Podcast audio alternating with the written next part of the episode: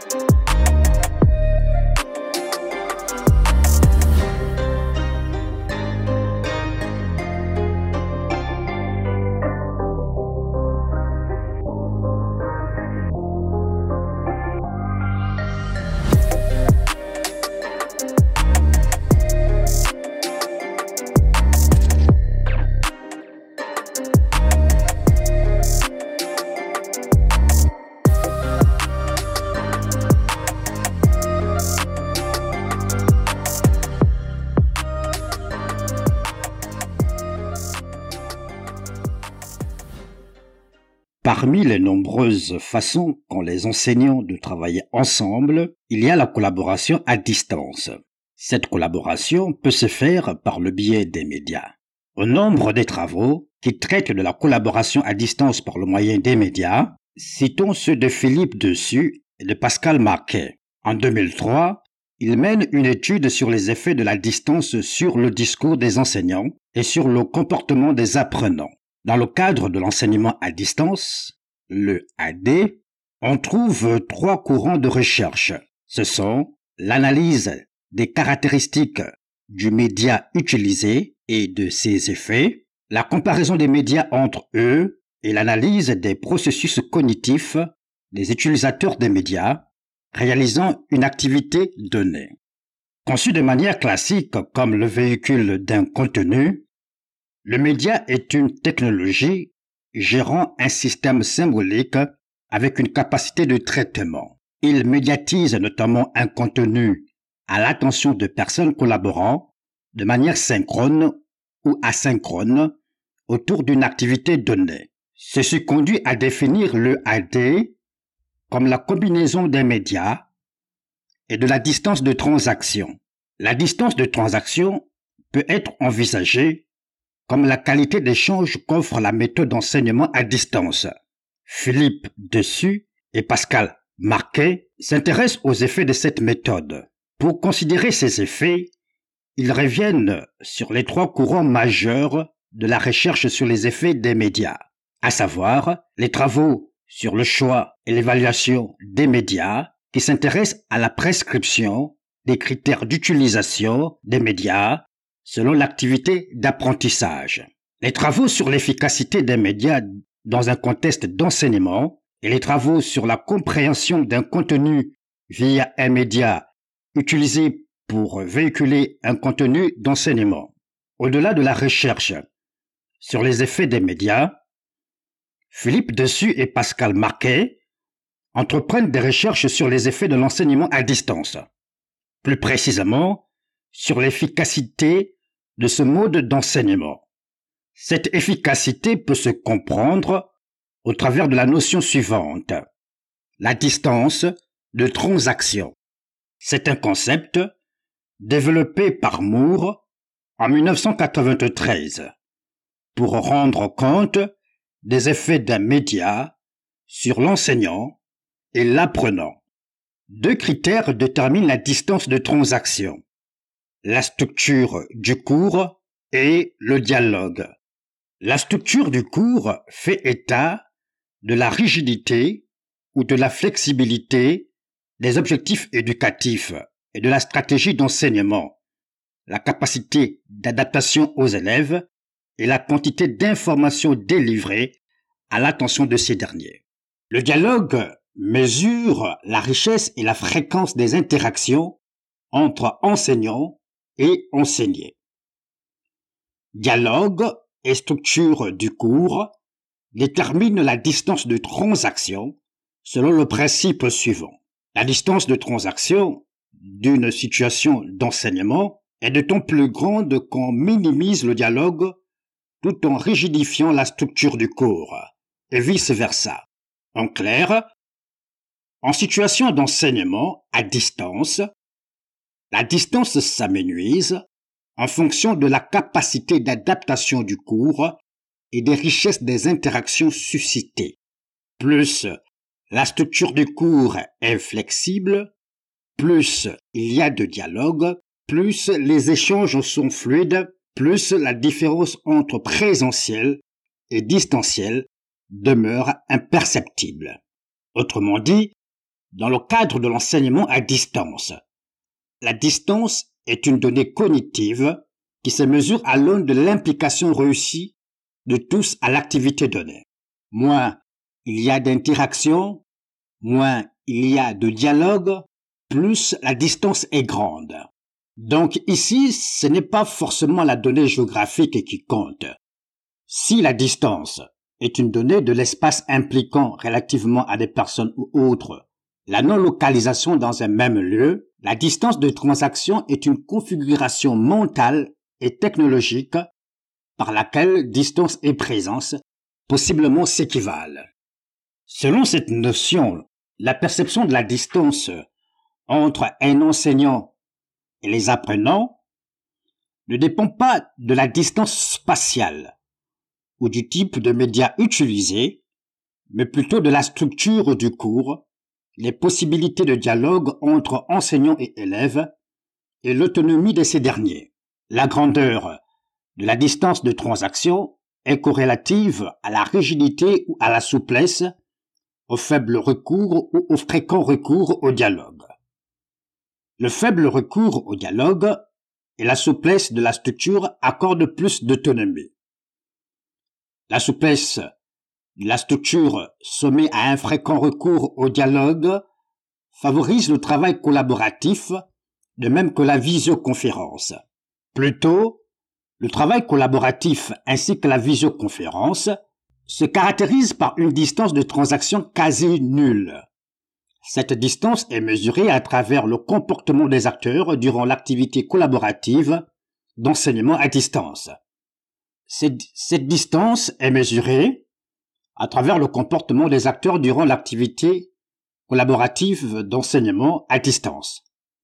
Pour Philippe Dessus et Pascal Marquet, ces comportements ont la propriété d'être distincts les uns des autres et lorsqu'ils sont réunis, de constituer un bon indicateur de l'activité de suivi d'un cours. Ces comportements sont l'écoute, l'observation, la prise de notes, la prise d'information, la restitution de l'information, le décrochage. Le scénario pédagogique et la dynamique interactionnelle. À l'instar de Philippe Dessus et de Pascal Marquet, Sylvie Grosjean s'est intéressée aussi à l'apprentissage collaboratif à distance. Elle étudie notamment le rapport existant entre le scénario pédagogique et la dynamique interactionnelle s'accomplissant en situation d'apprentissage collaboratif à distance. Pour ce faire, elle choisit d'orienter sa recherche vers l'analyse de la téléconférence virtuelle. Pour Sylvie Grosjean, l'un des enjeux des recherches sur l'apprentissage collaboratif est de comprendre les caractéristiques des situations d'interaction sociale qui favorisent la mobilisation et la coélaboration des connaissances. Ceci amène Sylvie Grosjean à se poser les questions suivantes. Comment les apprenants appréhendent leur espace d'interaction et quelles formes d'activités communicationnelles viennent soutenir leur apprentissage? Le cadre empirique de sa recherche est un cours à distance dont le scénario pédagogique repose sur la métaphore d'un stage en entreprise baptisé Création MM. À partir du scénario pédagogique, Sylvie Grosjean cherche à identifier le découpage des tâches et les composantes de la collaboration sollicitée. En fonction des tâches prescrites, les composantes de la collaboration sont articulées en trois phases. Une phase d'exploration, une phase de négociation des idées et une phase de réflexion personnelle et collective. Selon Sylvie Grosjean, ces différentes phases stimulent la dynamique cognitive et permettent à l'apprenant de développer une pensée réflexive. Ce qui est intéressant, c'est de voir comment le scénario pédagogique, ici celui de la téléconférence, favorise la démarche collaborative. Il y a des attentes liées à la fonction pédagogique de la téléconférence. Un contrat implicite qui engage les instances de collaboration. Un fait intéressant consiste dans la négociation, dans des interactions autour de ce contrat implicite en début des séances. De ces interactions de départ va jaillir un contrat explicite. Ce dernier marque l'émergence des rapports sociaux entre les individus. Au dire de Sylvie Grosjean, ce rapport social sera le produit de l'engagement des participants à la téléconférence et l'actualisation d'une forme de collaboration. Sylvie Grosjean rapporte que les étudiants participant à la téléconférence Création MM ont cherché à favoriser une unité en coordonnant leur action afin que tous polarisent leur attention sur des règles et des conventions définies en commun. Au début des échanges, lors de la téléconférence Création MM, L'objectif initial des participants est de mettre en place une dynamique communicationnelle qui va leur permettre de trouver un langage commun et un mode de régulation de leur action afin de répondre aux exigences du projet. Pour un travail collaboratif efficace, les étudiants ont cherché d'abord à créer leur unité, en coordonnant leur action par des règles communes, un langage commun et un mode de régulation des actions consensuelles afin de mener à bien leur projet d'ensemble. Les étudiants s'assurent de l'efficacité de leur collaboration par une coordination des actions langagères et factuelles. Ils travaillent en amont sur tout ce qui favorise une interaction fluide, efficace et réussie. Car communiquer, collaborer à distance implique une interaction au cours de laquelle de l'information est traitée par les membres, discutée, et ceci peut parfois impliquer des négociations. L'engagement des participants dans la tâche à réaliser se révèle par différentes formes d'activités communicationnelles. Ils sont la trace d'une dynamique interactionnelle qui vise à soutenir les processus cognitifs d'une communauté virtuelle d'apprenants. Tel est le résultat de l'étude effectuée par Sylvie Grosjean sur l'apprentissage collaboratif à distance, notamment sur la relation entre scénario pédagogique et dynamique interactionnelle. Sylvie Grosjean termine son article en indiquant les différents niveaux susceptibles de modifier le déroulement de l'activité collaborative.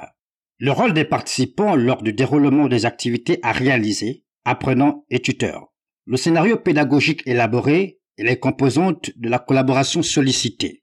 Les caractéristiques personnelles des participants, tuteurs et apprenants. Le cadre spatio-temporel dans lequel s'insère la démarche collaborative, environnement virtuel. La collaboration contradictoire. Comme Sylvie Grosjean, Annie Zezegou s'intéresse elle aussi à la collaboration à distance. Elle porte notamment son regard sur les environnements e-learning. Elle relève que l'un des enjeux de ce champ d'investigation repose sur l'idée de présence.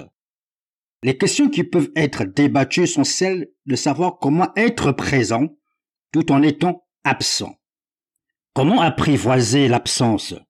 Dans le cadre de l'apprentissage à distance, médiatisé par les technologies multimédia et Internet.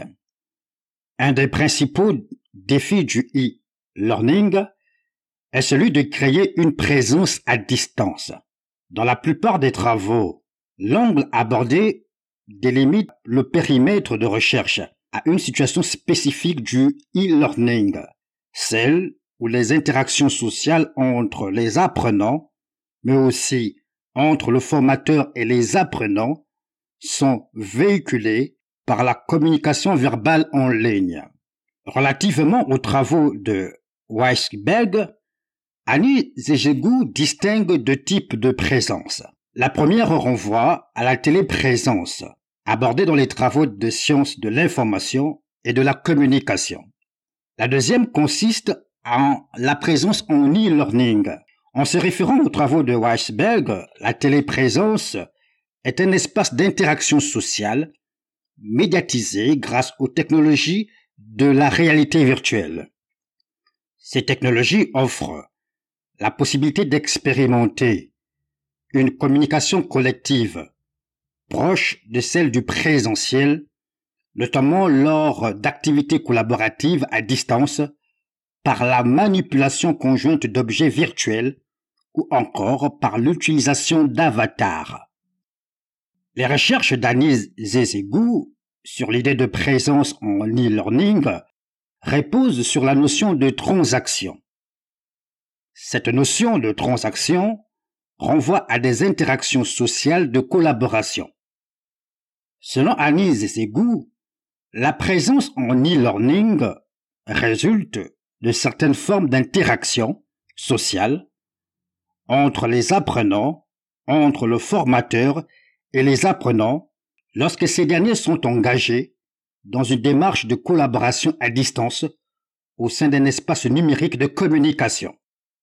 L'idée de la présence en e-learning chez Annie Zezegou a pour cadre épistémologique une conception particulière de la collaboration développée par Damon et Phelps, à savoir la collaboration contradictoire.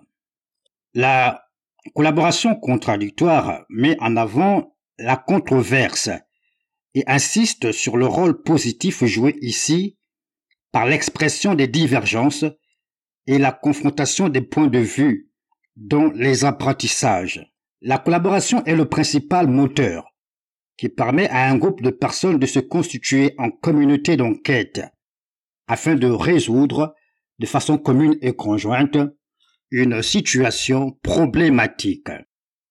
Découlant de l'école pragmatiste américaine, les transactions sont des interactions sociales de confrontation et de croisement de points de vue d'ajustement mutuel, de négociation et de délibération. À côté de la perspective pragmatiste américaine, Annie Zezegou s'est également appuyée sur l'approche européenne du socio-constructivisme. D'après elle, l'approche européenne du socio-constructivisme apporte un éclairage important quant aux effets de la collaboration contradictoire sur l'apprentissage. Elle défend le principe selon lequel c'est par cette forme de collaboration avec les autres qu'une personne apprend.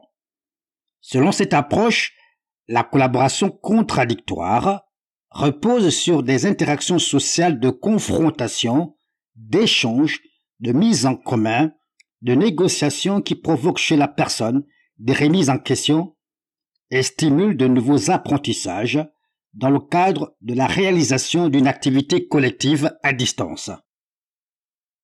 En s'appuyant sur ces positions épistémologiques, notamment sur l'importance de l'idée de transaction, Annie Zezegou aboutit à la définition de l'idée de présence en e-learning et à l'articuler selon trois dimensions.